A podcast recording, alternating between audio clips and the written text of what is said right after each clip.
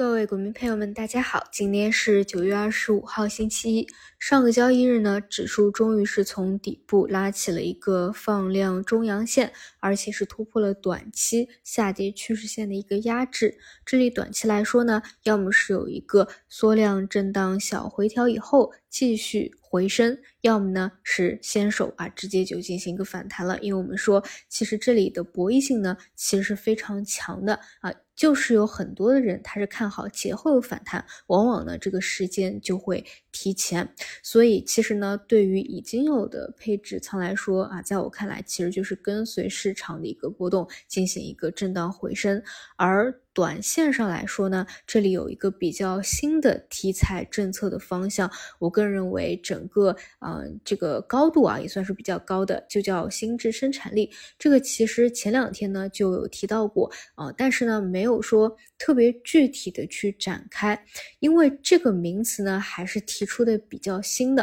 啊，它的内涵它到底包括哪些更具体具象的方向，这个是需要后面。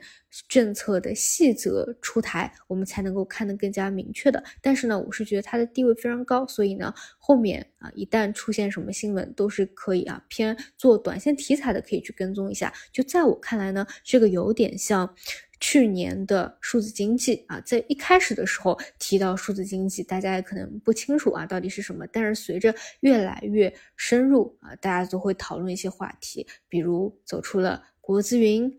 国产软件。数据湖，哎，哪些公司到底是有稀缺性的数据资源的？哎，数据确权是什么意思？这些话题都会延伸出来，并且呢，每一个分支都会走的啊，持续性也非常不错，高度呢也能够打开。所以我是觉得偏政策方向的，就后面还是要去多了解一下啊，这个新质生产力的内涵。那么这个词呢，是九月份总书记在黑龙江考察调研期间首次提到的。的新词汇，它强调的呢，就是要整合科技创新资源，引领发展战略性新兴产业和未来产业，加快形成新质生产力。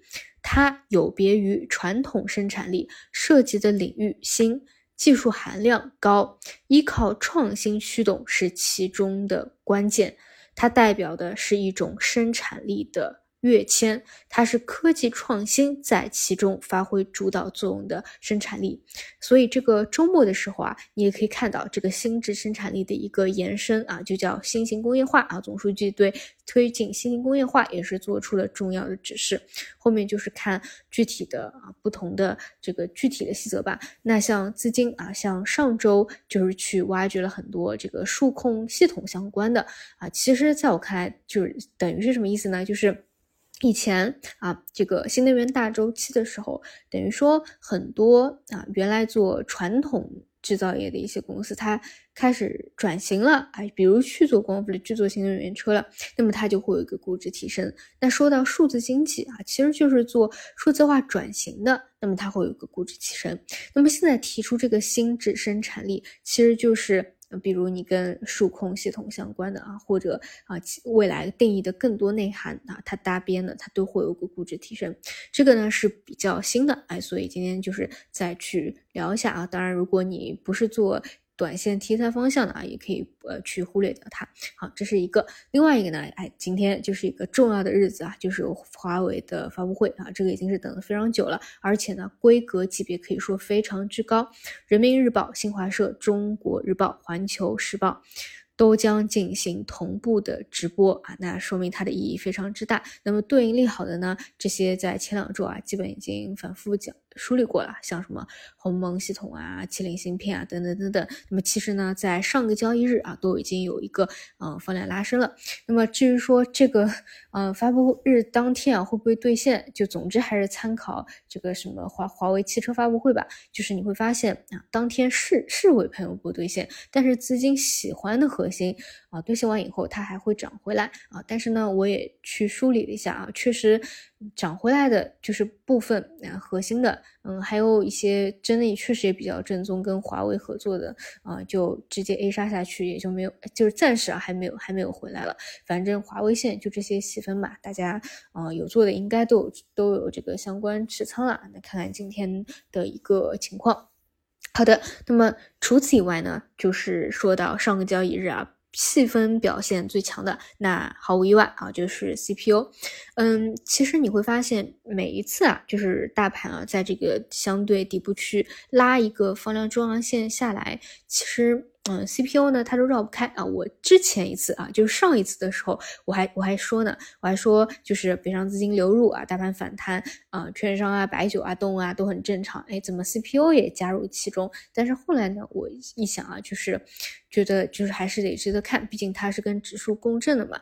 那么而且呢，我觉得到现在啊，整个回调的时间和空间确实比较充分了。而且呢，很多你看都是腰斩以后啊，第一个。底部的阳线起来，所以呢，就虽然不会一蹴而就，但是作为核心啊，这个还是，嗯，尊重市场的角度，你不可或缺是得去看的。而且呢，事实层面最近也有一些基本面的利好啊。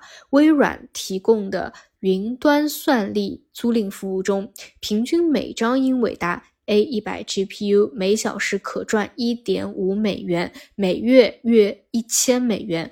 通过财务模型的计算，微软 GPU 算力租赁业务产生的毛利率高达百分之四十二，也就是说，这个毛利率非常高啊！